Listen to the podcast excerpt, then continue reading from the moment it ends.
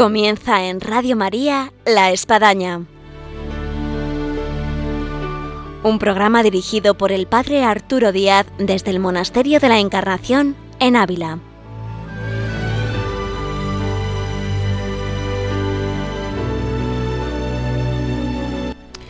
Hola, buenos días, bienvenidos a La Espadaña, les habla el Padre Arturo Díaz y hoy, aunque no es el último viernes de mes, sí, como ya habíamos avisado, vamos a adelantar eh, dentro de La Espadaña lo que es nuestra programación de vida y obra de Santa Teresa con María Ángeles Álvarez siendo nuestro programa previo a estas fiestas navideñas. Así que les vamos a desear una Navidad en la que más que otras veces, no cabe duda, podamos sentir que el niño Dios, ese Emmanuel, es una realidad en medio de nosotros. Así que bienvenidos a la espadaña y ahora comenzamos.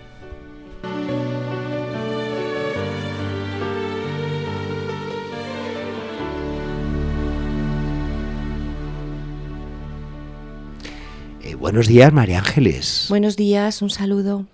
Eh, algunos oyentes que son muy asiduos dirán, uy, si hoy no es último viernes de mes. Pero claro, dado que el último viernes de mes eh, resulta que es 25 de diciembre, eh, entonces pues hemos tenido que adelantar el programa. Sí, para seguir un poco con la historia de Santa Teresa. Sí, y dentro de esa historia seguimos a Santa Teresa sus huellas en esa andadura hacia Andalucía, camino de Sevilla y ahora ya pasando por Córdoba para ver las fundaciones y, todas las aventuras que le ocurrieron a la santa y ver cómo ella también pues hizo y cómo actuó en esos momentos. Así que María Ángeles, dado que no nos podemos estar desplazando por todo el tema del coronavirus y, nos tenemos que ver restringidos en los desplazamientos, en fin, de esta forma lo podemos hacer eh, digital, históricamente radiofónicamente, que nos vamos a Córdoba. Nos vamos a Córdoba y, a Sevilla, o sea que es un bonito viaje navideño. Pues vamos para allá.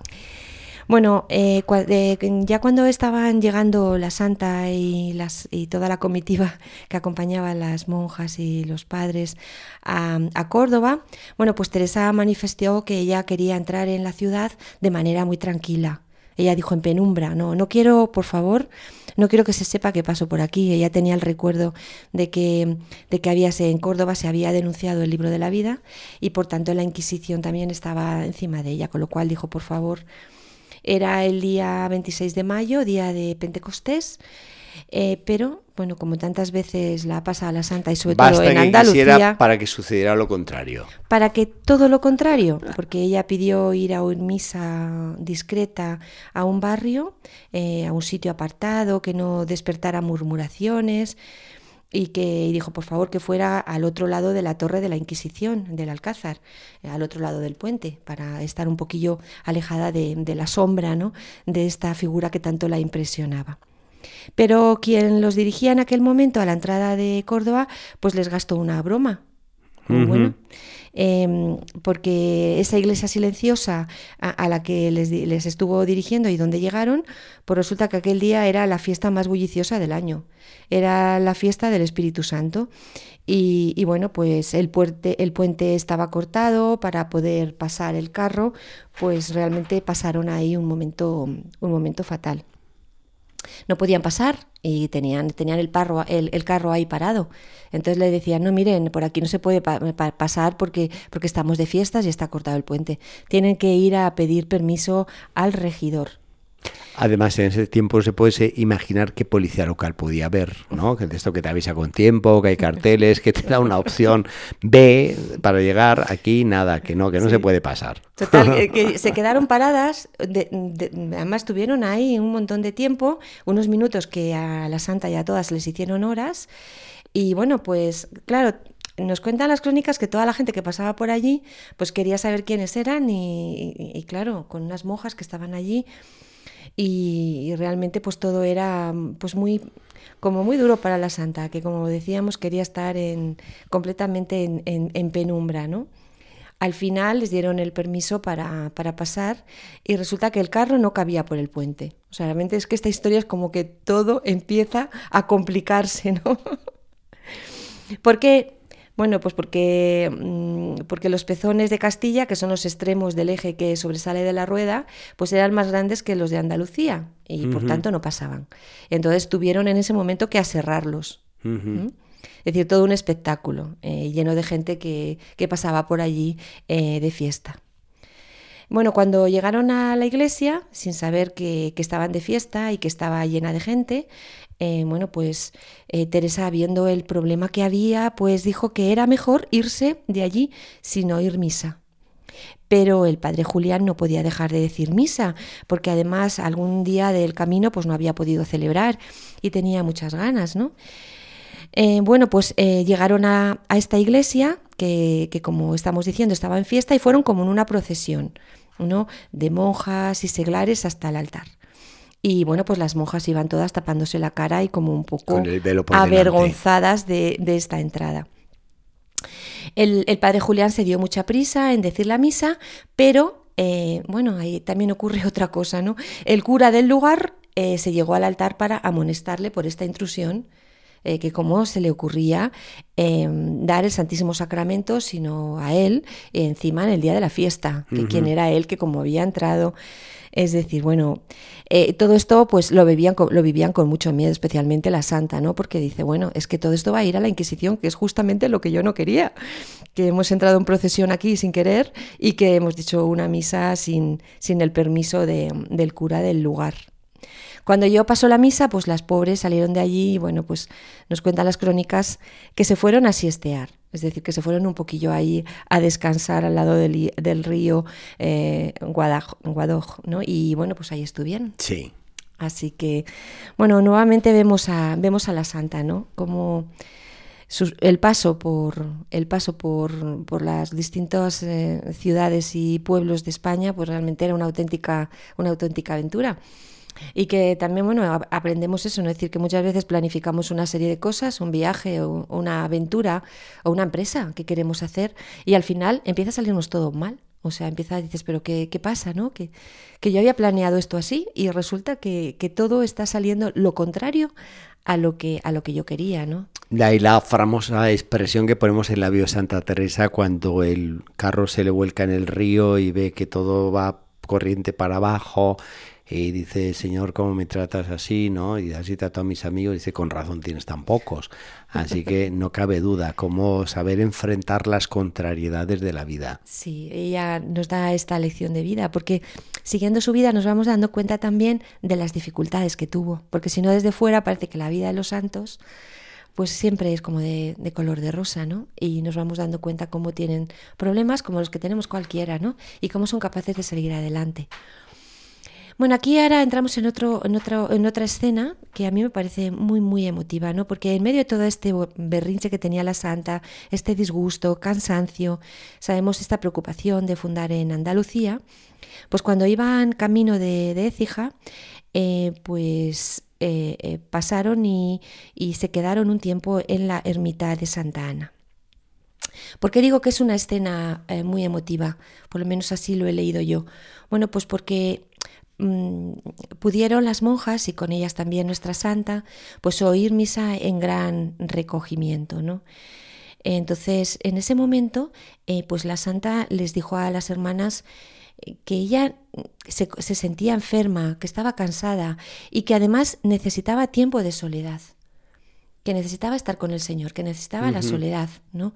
Eh, eh, lo entendemos perfectamente, ¿no? Porque siempre cuando viajamos, eh, pues pasamos mucho tiempo en compañía de otras personas y esos momentos de, soledad y de intimidad con, con el Señor resultan complicados, y más cuando hay tantas, tantos acontecimientos como estamos narrando.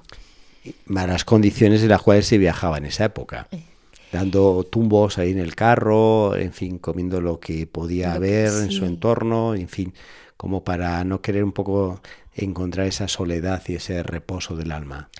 Y en esta sacristía, porque claro, eh, pues la santa tuvo un momento de intimidad con el Señor muy especial, eh, que nos lo relata en sus cuentas de conciencia. Curiosamente, esta cuenta de conciencia está perdida, el original. Pero conocemos lo que, lo que, pasa, lo que pasó porque está recogido por el padre Gracián en su libro La peregrinación de Anastasio. ¿no? Y, bueno, voy a leerlo un poco porque siempre eh, la palabra de, en este caso es el Padre Gracián, el que nos va a contar una experiencia de Santa Teresa. Y si alguien quiere acudir a la misma, pues recomendamos el libro, La peregrinación de, de, Anastasio. Sí. Segundo día de Pascua del Espíritu Santo. Viniendo yo a la Fundación de Sevilla, oímos misa en una ermita de Écija. Estando mis compañeras en la ermita, yo me quedé sola en una sacristía. Comencé a pensar una gran merced que me había hecho el Espíritu Santo una víspera de esta fiesta. En una, fue en un día de la Encarnación que tuvo la visión de la paloma y el éxtasis místico. Vínome gran deseo de hacerle un regalado servicio. Acordé que, puesto que el voto que le, de obediencia le tenía hecho, se podía hacer con más perfección, y representóme que lo sería prometer lo que ya había propuesto, de obedecer al padre Fray Jerónimo Gracián. No me parece he hecho cosa en mi vida, ni, ni, ni al hacer la profesión, que me hiciese tan grave, salvo cuando salí de casa de mi padre para ser monja. En fin, quedé de rodillas y prometí de hacer cuanto me dijese toda mi vida, y que todas mis faltas y pecados no los encubriría nunca a sabiendas. Es un momento muy especial. ¿Por qué? Porque hay un encuentro eh, místico entre nuestra santa, como nos cuenta, y el Espíritu Santo en forma de, paloma, ¿no? Y este encuentro con el Espíritu Santo eh, liga a Teresa profundamente eh, con el Padre Gracián, ¿no? que era su padre espiritual y su consejero. ¿No? Es decir, em, aquí vemos cómo la, unión, la relación eh, entre la santa y su confesor y su padre, bueno, pues está mm, completamente atravesada por eh, la acción del Espíritu Santo. Eh, yo creo que esta es una reflexión que a mí me ha hecho, me ha hecho pensar, ¿no? me ha hecho también meditar. Eh, ¿Cuántas veces hablamos ¿no? con nuestros padres espirituales o confesores y hablamos de nuestra vida de fe? Cuando realmente esto hacemos así, ¿no? Eh, tenemos que ser conscientes al hacerlo dentro del sacramento de la reconciliación que nuestro Señor está con nosotros, que el Espíritu Santo está con nosotros y que por tanto todo eso nos va a determinar en la vida a seguir adelante en nuestra vida y que más que palabras humanas, podemos decir que el trasfondo de todo son las palabras del Señor a través del Espíritu Santo, ¿no? Y aquí tenemos esta experiencia de, de, Santa Teresa que nos avala y que nos ayuda a ver esto, ¿no? Que no son simplemente conversaciones o como el que va con un psicólogo a, a desahogarse de manera personal, sino que realmente es un sacramento de íntima conexión con el Señor, ¿no? Eh, que, ayuda, que nos ayuda a caminar en la vida de la fe. Con esta bonita reflexión, María Ángeles, en torno a la acción del Espíritu Santo, la docilidad de Santa Teresa, a lo que son los medios del Espíritu Santo, como son los sacerdotes, el sacramento de la confesión, la dirección espiritual, eh, vamos a hacer un alto en esta nuestra espadaña porque no hay que olvidar que en Radio María estamos en este periodo de viento en la maratón y nos han pasado un mensaje del cual nosotros también nos hacemos eco de poder ayudar, colaborar en Radio María para que Radio María pues, pueda hacer eh, eh, presente eh, las antenas y la emisora en muchos lugares y muchas eh, personas que desearían escuchar esta voz del Espíritu Santo. Así que, María Ángeles, ponemos voz a Padre Luis Fernando de Prada y a esta maratón. Estamos terminando un año difícil en el que nos ha sorprendido una pandemia mundial con su reguero de sufrimiento y muerte, los confinamientos, una profunda crisis económica y social pero tampoco han faltado semillas de bien de numerosas personas que lo han dado todo, incluso su vida, por ayudar a los más débiles. En Radio María también hemos experimentado, junto a muchas dificultades y dolor, la alegría de ser una gran familia. Si por nuestra parte nos hemos esforzado en sostener la fe y oración de todos, en alimentar la esperanza, acompañar a ancianos y enfermos, de la vuestra hemos recibido infinidad de testimonios sobre el bien recibido a través de nuestras ondas y mensajes de oración por nuestro personal y voluntarios. También nos ha impresionado el gran número de personas agradecidas que, en plena crisis, han querido aportar sus donativos, aunque fueran pequeños, para extender esta radio evangelizadora. El Adviento es una nueva ocasión para anunciar, de la mano de la Inmaculada, la luz de la esperanza, más fuerte que todas las tinieblas del mal. Estamos seguros de seguir contando con tu ayuda para hacerlo. Puedes informarte de cómo colaborar llamando al 91 822 8010 o entrando en nuestra página web radiomaria.es. Con María se puede.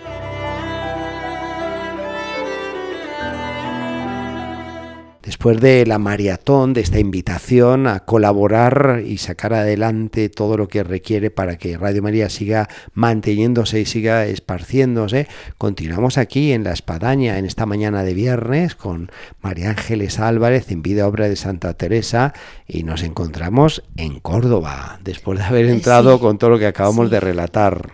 Estamos ya camino de Sevilla y, y bueno, siguen. Hemos visto que que la santa tuvo en medio de, un momento muy, muy convulso, de que había pasado muchos acontecimientos negativos que la, habían afectado, ¿no? Eh, pues ella se sobre bueno, es, no es que se sobrepuso, no, es que su vida espiritual, mm, curiosamente, iba avanzando. Eh, como si dijéramos, sin tener en cuenta los problemas materiales de la vida, es decir, toda su vida es mística, eh, su experiencia mística con el Señor em, eh, eh, sigue adelante, ¿no? Y por lo tanto, muchas veces nos cuesta ver lo que es lo que está pasándole en su vida terrena, como si dijéramos, y cómo va su vida espiritual.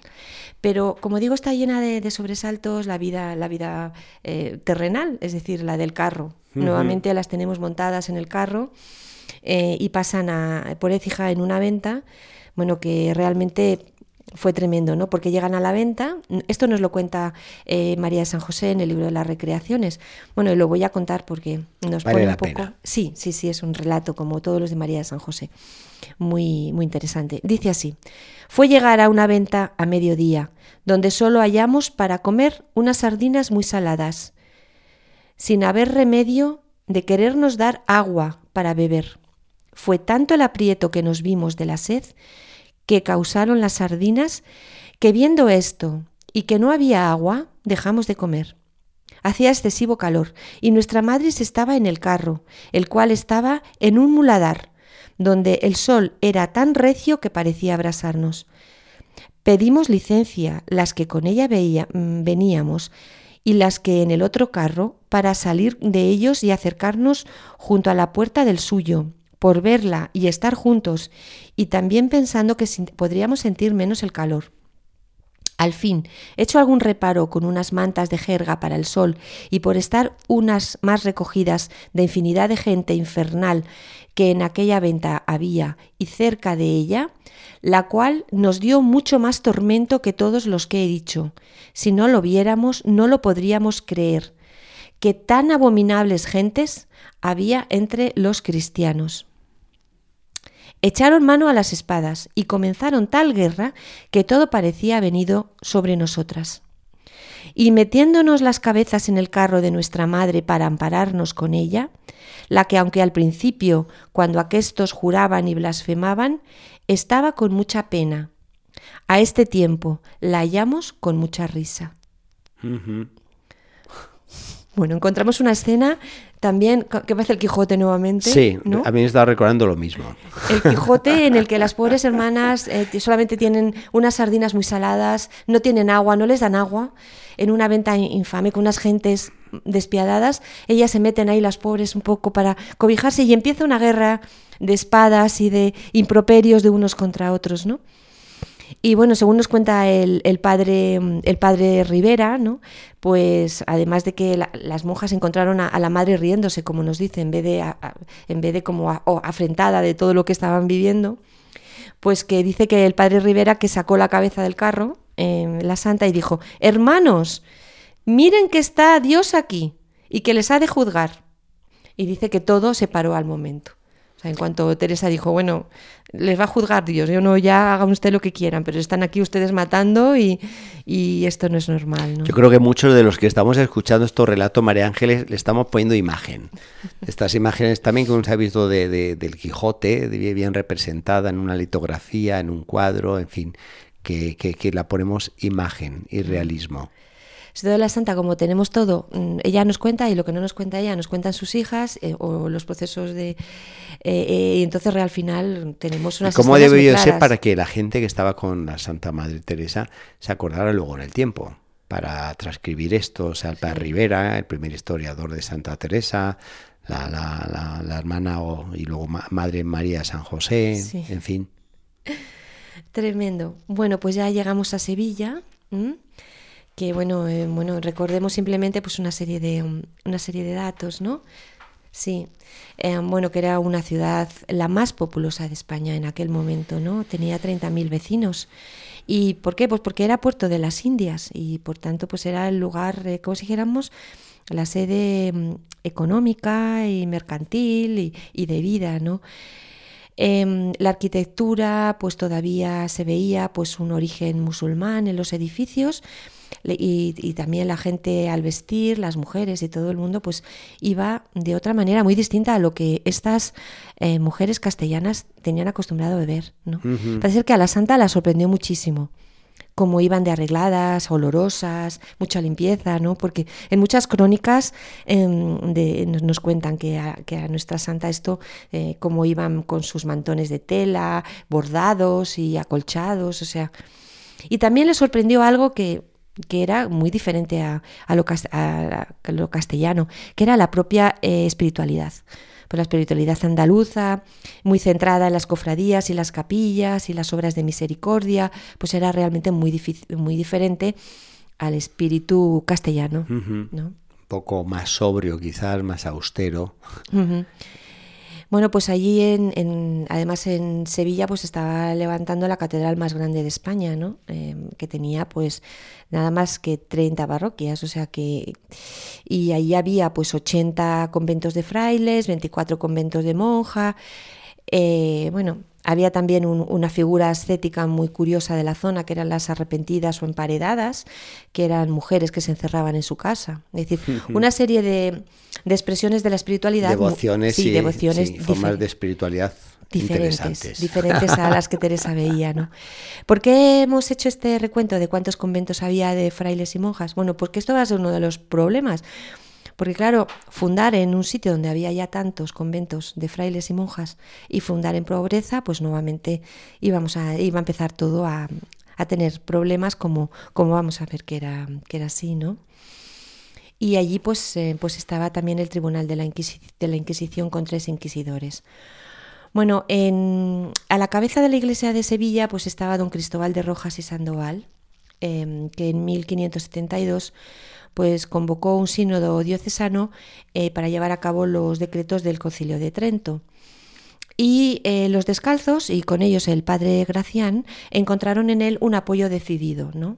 Eh, lo primero que hicieron fue, hizo fue entregarles la ermita de los remedios em, para poder poner allí un noviciado. Y bueno, pues empezó ahí, como si dijéramos, empezaron los descalzos de Santa Teresa y San Juan a tomar tierra en Sevilla, ¿no? Em, y todo fue pues a través de las conversaciones, como decimos que el padre Gracián tenía eh, con el arzobispo. Los contactos, sí. Los contactos. Y el, padre eh, Fray Mariano, sí. Y que fueron realmente los que eh, empujaron a, la santa a poder venir a, a fundar a Sevilla, ¿no? Bueno, María Ángeles, pues nos quedamos en Sevilla. Eh, de tal forma que cuando reiniciemos nuestra espadaña, que además va a tomar pues eh, un matiz especial, porque el próximo viernes es 25 de diciembre, el siguiente es primero de enero, no tenemos eh, la programación de la espadaña en Radio María por ser días tan especiales, tan, tan solemnes como el día Navidad, como el día de Año Nuevo y la Madre de Dios. Y así que saltamos para el, 8 de, enero y ya, pues el último viernes de enero, pues tendremos de vuelta la vida y obra de Santa Teresa con eh, Santa Teresa en Sevilla.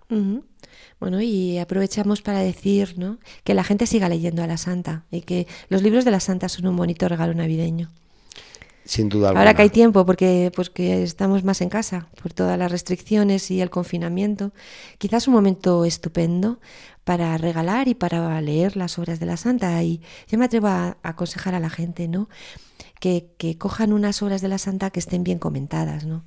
Que las hay muy buenas. Pues ahí dejamos estas ideas para todo lo que supone este tiempo de Navidad, de lo que es intercambio, de lo que son regalos, de lo que es rellenar la carta a los Reyes Magos, pues bueno, pues ahí algún libro que va a hacer un bien espiritual y que luego siempre queda en la biblioteca eh, por los tiempos. ¿eh? Sí, que luego de repente alguien de la familia lo cogerá en un momento y dirá, pero qué estupendo tener esto aquí.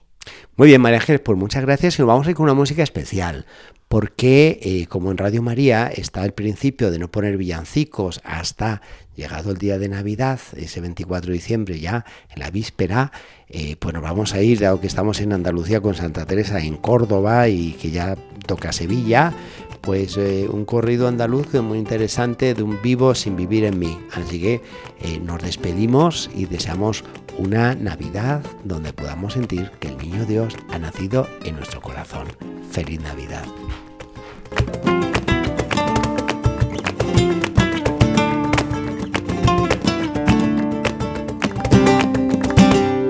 Vivo sin vivir en mí y en tan alta vida pero que muero porque no muero, que muero porque no muero, que vivo sin vivir en mí y en tan alta vida pero que muero porque no muero, que muero porque